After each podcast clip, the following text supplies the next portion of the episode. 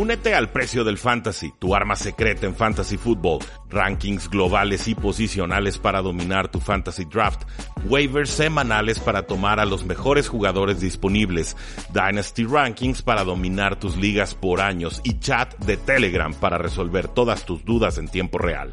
Visita stam.store diagonal precio NFL o da clic al link en este episodio para suscribirte.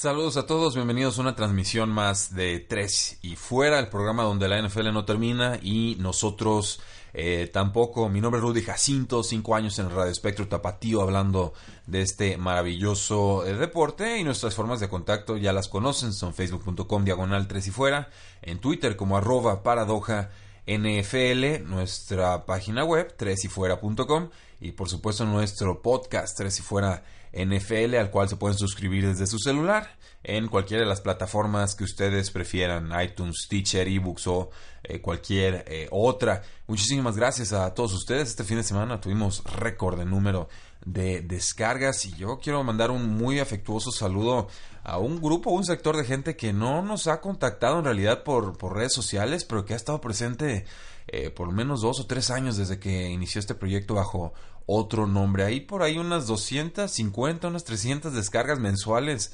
de gente de habla hispana en Japón.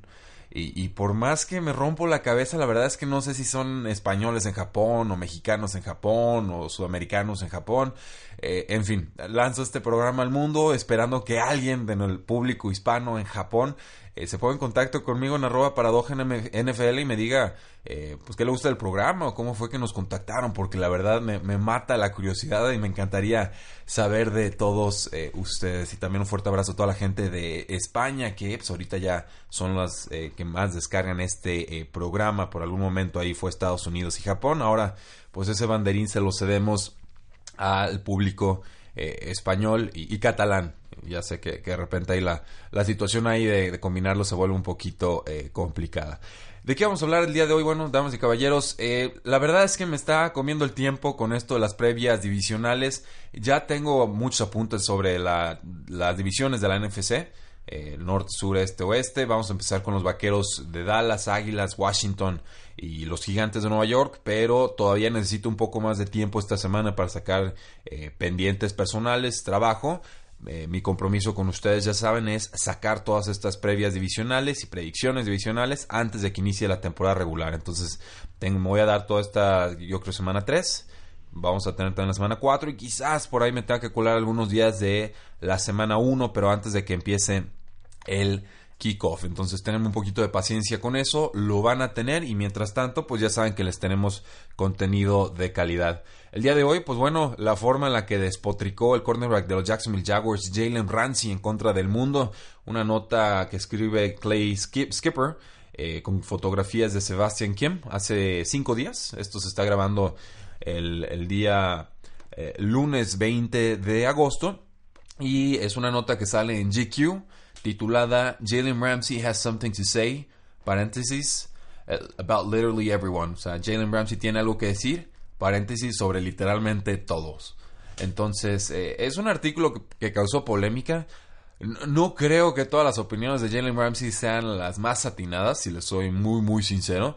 Pero eh, ciertamente cuando Jalen Ramsey habla, el, público escucha porque se ha convertido en junto a Joey Bosa del liniero de los Ángeles Chargers en el jugador joven defensivo más prometedor de la NFL. Yo nunca voy a superar que, que los vaqueros de Dallas tomaran a Ezekiel Elliott en vez de Jalen Ramsey. Les dije que no lo hicieran en su momento. Me encanta Ezekiel Elliott, me encanta más Jalen Ramsey. Sobre todo por lo que cuesta uno y cuesta el otro y lo que se le paga una posición y se le paga la otra. Yo creo que, que Jalen Ramsey en estos momentos es, es uno de los grandes descuentos en la eh, NFL. La realidad es que Jalen Ramsey también es de los que más habla basura a sus rivales en el campo, ¿no? Esta especie de, efecto Jordan en el que pues Jordan se le podía meter a la cabeza a los rivales y de repente le sacaban golpes o le cometían faltas y ya nada más le sonreía porque sabía Jordan que les acababa de ganar la partida mental. Esto también sucede con Jalen Ramsey, pero lo, increíble con este jugador es que tiene también la habilidad en el campo para respaldar toda la basura y los, los insultos y las molestias que le dice a sus eh, rivales. ¿no? Esto en inglés se llama trash talk, yo lo voy a, llamar hablar basura, pero sepan que el término es prácticamente lo mismo. Eh, lo primero que aprendí con este artículo, bueno, es que tiene de novia a una persona que se llama Bray, una estrella colegial de pista, de, de atletismo, y también la hermana menor del receptor de los Detroit Lions, Golden Tates. Esto pues, yo, no lo sabía, ¿lo sabían ustedes? Se los comparto. Pero lo chistoso es que Bray le dice a Ramsey que su familia le ganaría a la familia de Ramsey si jugaran eh, flag football. Ramsey, según la nota incrédulo, deja de comer eh, y em, le marca a su padre que, se llama Lamont. Y le, dice, bueno, que Bray está aquí. Dice que los, si hubieran las Olimpiadas entre la familia Tate y los Ramseys, ellos nos ganarían. Y, el padre eh, le responde feo, ¿no? Le dice, bueno, no feo insultantemente, pero dice que, su, que haría que su papá vomitara las costillas que, que, que, se la pasa comiendo mientras se queda sentado todo el día, ¿no? y la nota destaca aquí como padre, como hijo, son, son clones el uno con, con el otro. Y luego Ramsey, pues bueno, que, que se divertiría viendo a Golden Tate tratando de defenderlo, ¿no? Si fuera receptor Jalen Ramsey. Pero bueno, es, dice la nota que es de esperarse. Es un jugador que se ha metido en discusiones fuertes con varias personas. Se metió con Steve Smith, señor, eh, llamando al legendario receptor un hombre viejo. Se metió con Tom Brady antes del juego de playoffs la, temporada pasada. Hasta se metió en la cabeza de AJ Green y AJ Green pues lo agarró del cuello y lo, lo azotó contra el piso. Eh, mucho después de que ya había acabado la jugada. O sea, eh, sabe meterse en las cabezas de los rivales. Eso definitivamente es un, es un hecho. Pero eh, es, un, es un quarterback que se alinea contra los mejores receptores del rival y en general a lo largo de la NFL le ha ido bastante bien. Creo que solo Antonio Brown le ha ganado la partida. Entonces, pues le hicieron una entrevista. Le, le, hicieron preguntas muy escuetas, muy específicas y después dejaban que Jalen Ramsey hablara todo lo que quisiera. Voy a destacar lo, más importante. Igual ya saben en los comentarios de este podcast. Siempre dejamos la nota del día cuando nos referimos a un artículo de, otro sitio web.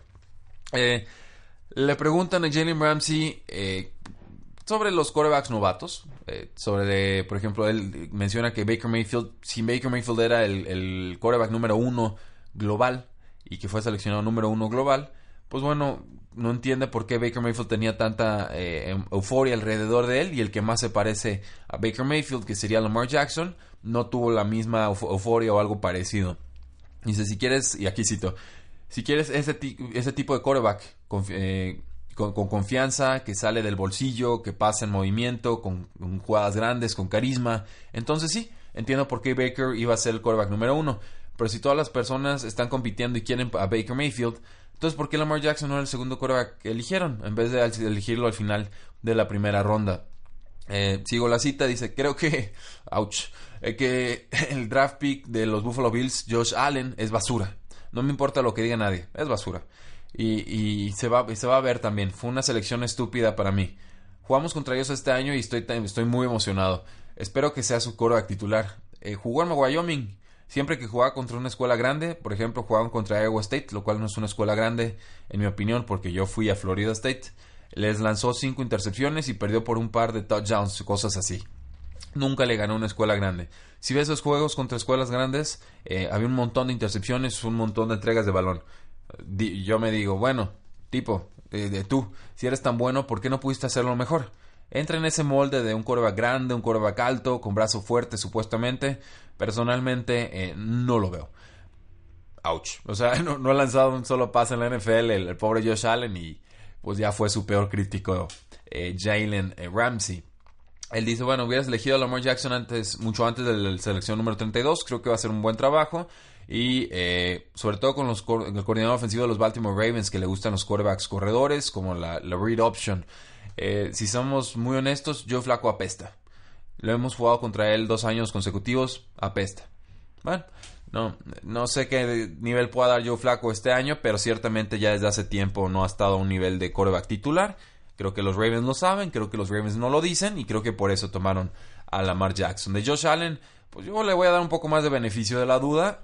Eh, ciertamente creo que es el que más difícil lo va a tener de los cinco corebacks que fueron seleccionados alto en este año, pero herramientas sí hay y el jugador no es ningún idiota. O sea, el, jugador, eh, según reportes, es carismático, le cae bien a la gente, se mete a estudiar, o sea, es alguien que hace su trabajo, no llegó con, con aires de grandeza, ni mucho menos, eh, simplemente eh, su procesador, pues hay que desarrollarlo porque es un quarterback muy reactivo eh, en vez de un quarterback eh, propositivo, ¿no? se espera mucho a ver qué le hacen las defensas para reaccionar en lugar de tratar de meter a las defensas en, encrucijadas. Entonces, esa en realidad es mi crítica a Josh Allen, pero pues basura.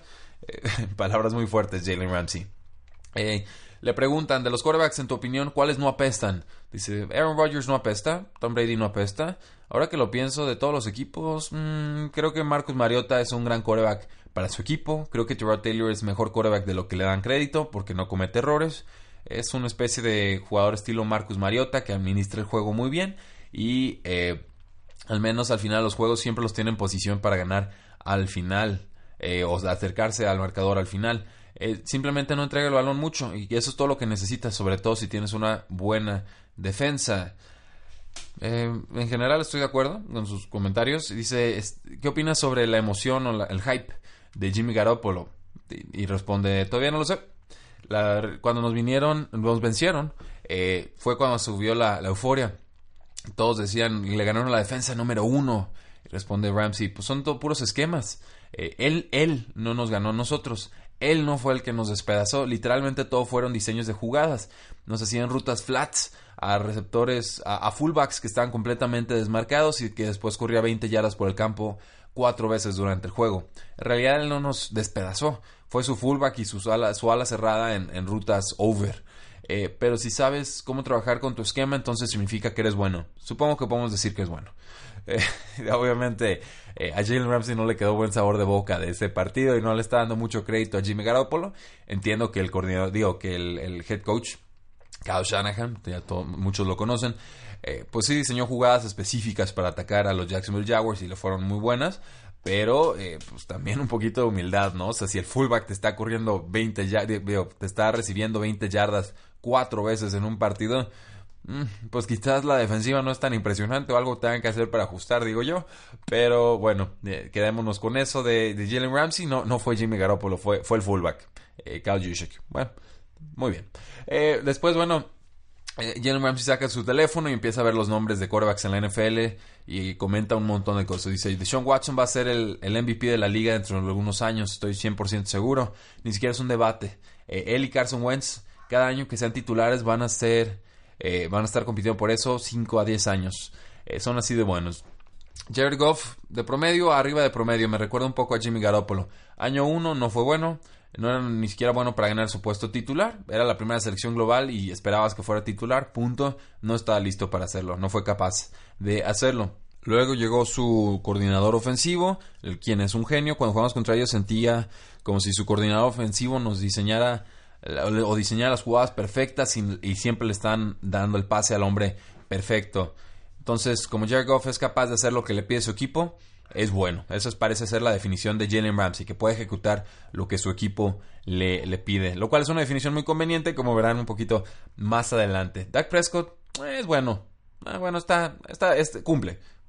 Ok, es un jugador decente. Eh, lo pongámoslo de esta forma. Ezekiel Elliott es quien se encarga de ese equipo. Todo corre alrededor de Ezekiel. Y sobre Kirk Cousins le preguntan. Creo que es bueno, creo que es un ganador, creo que es un gran competidor. saliendo del play action me parece el mejor quarterback de la liga. Eh, Derek Carr me parece bueno. Eli Manning, en realidad no es Eli, creo que es Odell Beckham Jr. No diría que es Eli, diría que Odell Beckham es el bueno. Y su conexión es buena. Creo que Russell Wilson es bueno, creo que también es un buen líder. Eh, Big Ben, Roethlisberger, me parece de decente, me parece decente cuando mucho, dice. No es Big Ben, es Antonio Brown. Big Ben lanza el balón un montón, o sea, nomás sin, sin idea, lanza el balón sin idea. Solo la lanza y los receptores lo consiguen. Tiene un brazo fuerte, pero no es gran cosa. Jugué contra él dos veces el año pasado y realmente me decepcionó. Va a estar en el Salón de la Fama y todo eso. o sea, y lo peor es que Jalen Ramsey le ganó, bueno, Jalen Ramsey y los Jacksonville Jaguars le ganó dos veces a los Pittsburgh Steelers, una en temporada regular, la otra obviamente para eliminarlos en playoffs. Eh, pues sí, tiene, tiene un, Big Ben no es mi quarterback favorito. Yo creo que sí entra al, top 10. Yo lo he dicho, de los quarterbacks elite es el menos elite para mí.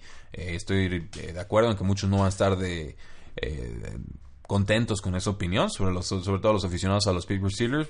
Está bien, digo, es, lo que yo veo, es lo que yo encuentro, pero pues Jalen Ramsey ahora sí que sí puede respaldarlo porque le ganó dos veces. Entonces, sí es una crítica muy, muy insidiosa. Pero, por ejemplo, según lo que él dice, pues casi casi preferiría tener a Jared Goff que a, Ben Roethlisberger porque eh, Jared Goff ejecuta la ofensiva que le pide su equipo y Big Ben, pues como que no.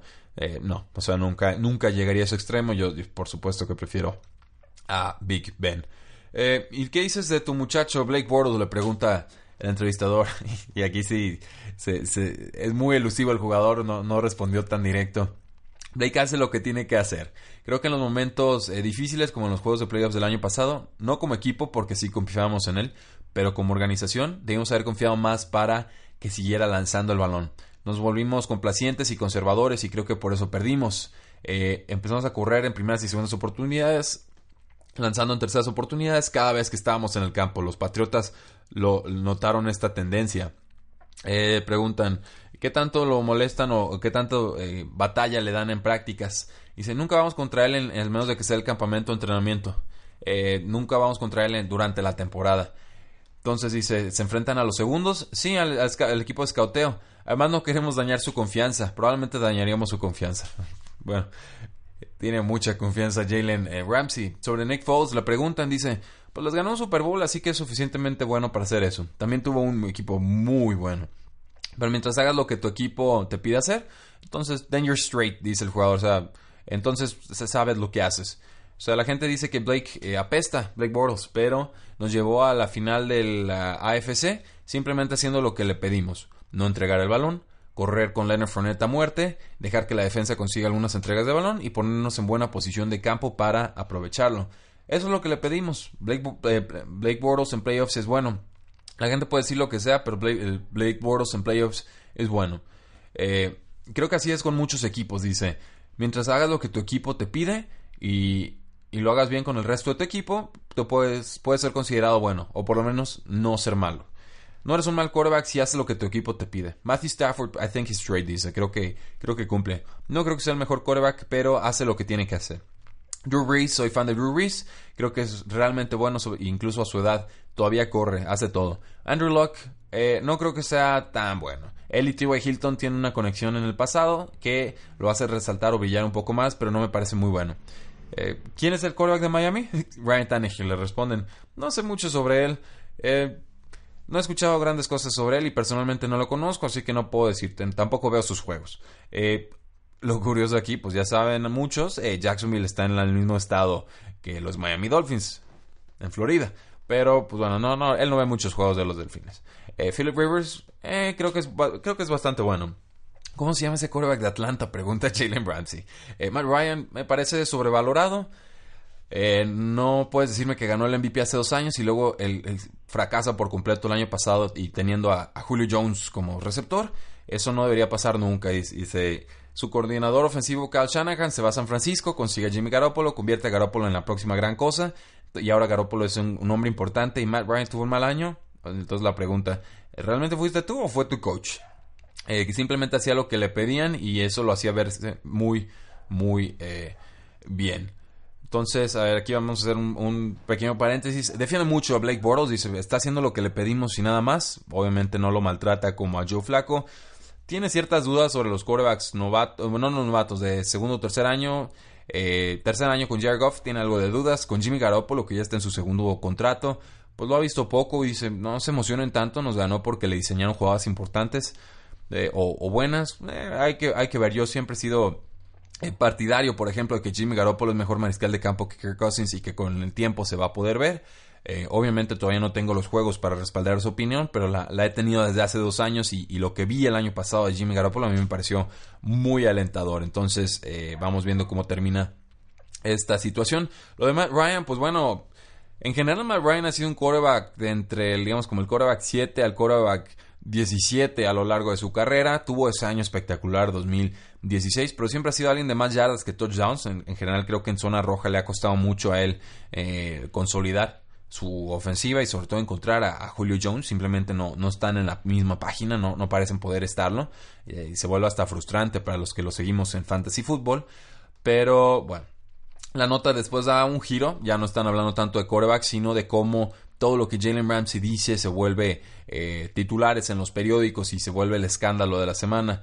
Eh, y bueno, aquí, por ejemplo, si, me adelanto un poco, eh, le pregunto, bueno, ¿por qué eres tan competitivo? ¿O en qué compites fuera del campo? Dice Jalen Ramsey, pues en todo, lo que sea. Siempre compito. Mi hermano tenía tres años, tres años y medio más que yo y mi primo eh, tenía cuatro años más que yo. Entonces, para juntarme con ellos tenía que tener mucha confianza y pues eso después se tradujo a otras, al resto de mi vida.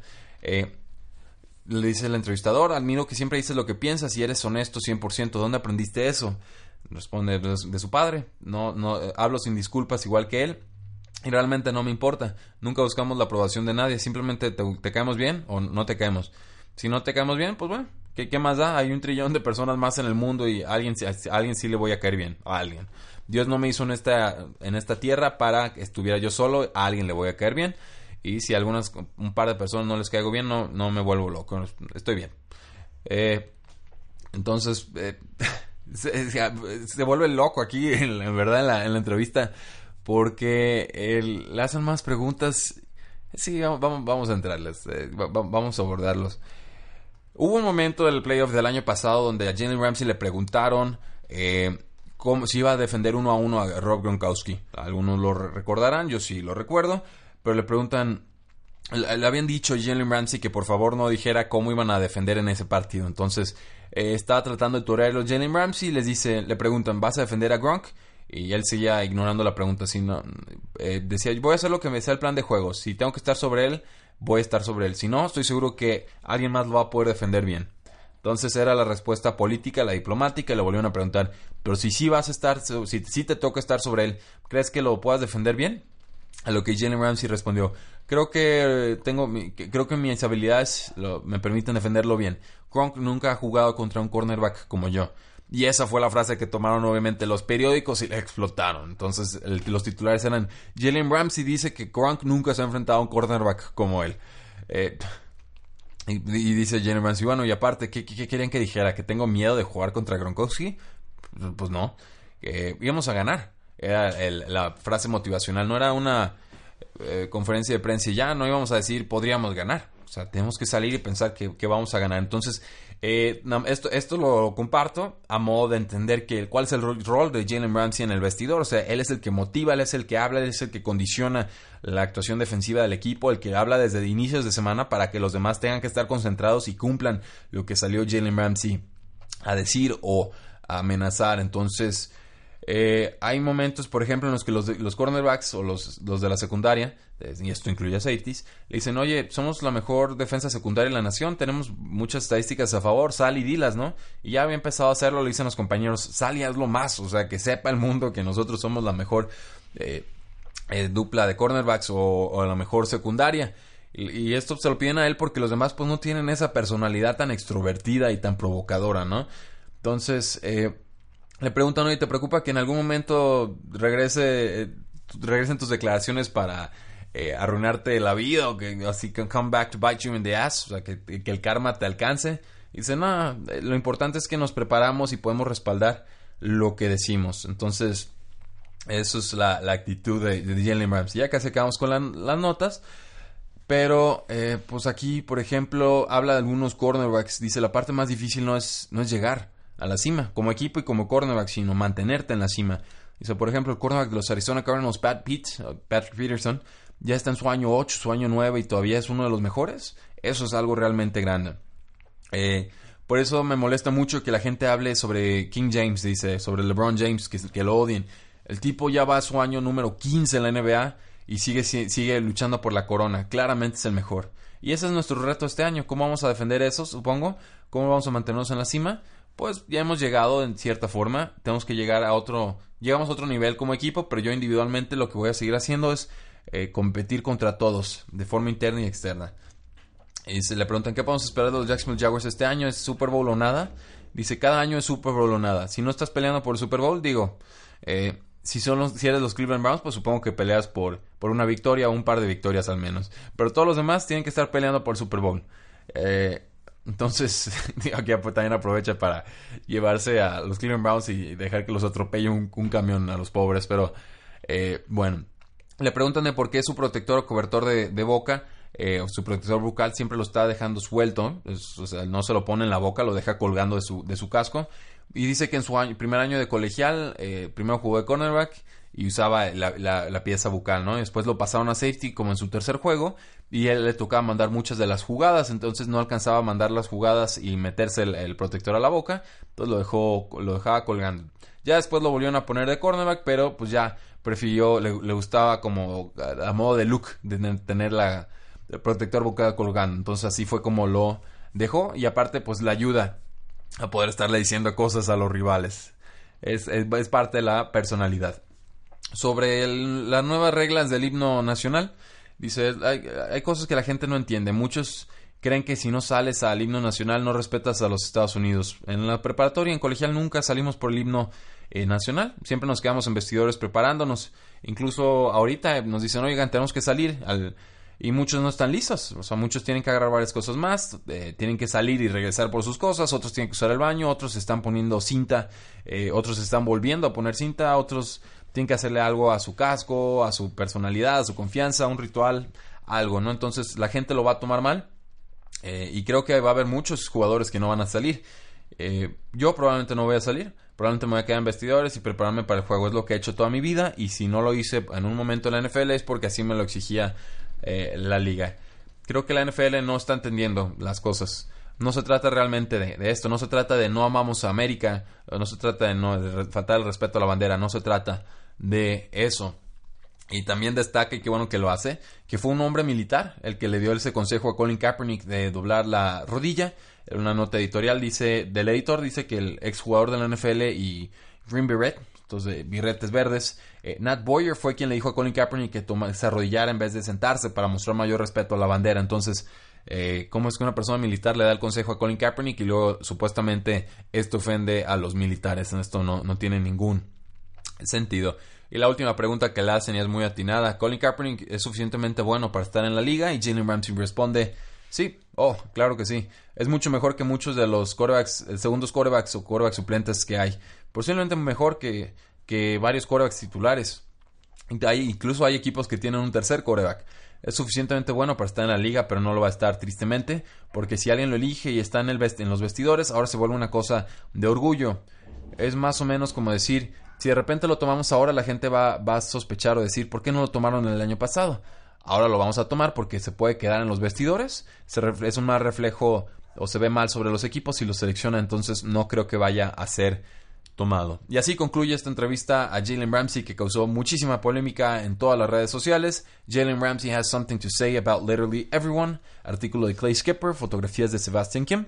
Artículo que aparece en GQ. Eh, a mí me gustó mucho el artículo, no porque comparte todas las opiniones, hacía muy grandes rasgos, les iba diciendo con qué sí o con qué no estaba de acuerdo, sobre todo con las opiniones de corebacks pero eh, ciertamente sí nos permite entender un poco la psique de este jugador que, que, yo insisto, está en una trayectoria de carrera espectacular. Yo escuchaba a un analista que respeto mucho, Matt Williamson, le preguntaba a su, su público por Twitter eh, que dónde encaja en estos momentos Jalen Ramsey, por ejemplo, comparado con un Darrell Reeves y con un Richard Sherman. Y, y, decía Matt Williamson, con justa razón, que todavía le falta mucho a Jalen Ramsey en su carrera para poder ser comparado con esos dos y sobre todo mantenerse tanto tiempo a ese nivel pero que si tuviera que especular, él, pensaría que va a terminar detrás de Durrell Rivers, pero adelante de Richard eh, Sherman, y creo que esa es una forma muy apropiada de, proyectar su carrera a futuro, aunque es mejor atleta Jalen Ramsey que, que Richard Sherman y sobre todo que Durrell Rivers. Eh, pues de mi parte sería todo, damas y caballeros. Muchas gracias por habernos escuchado este lunes o, si lo están sintonizando el programa en otro día, pues también por habernos sintonizado ese día.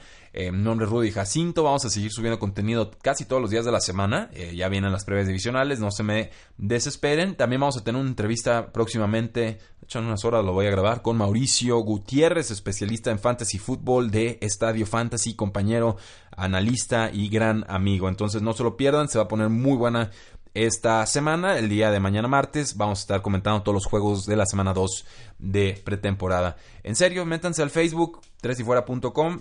Métanse a Twitter, arroba NFL, déjenos reseñas 5 estrellas en la página de Facebook, nos ayuda mucho. 5 estrellas en iTunes también nos ayuda muchísimo. Presúmanos con sus compañeros. Ha estado creciendo bien el programa, pero solo va a poder seguir creciendo con ustedes y gracias a ustedes. Muchísimas gracias. La NFL no termina y nosotros tampoco. Tres y fuera.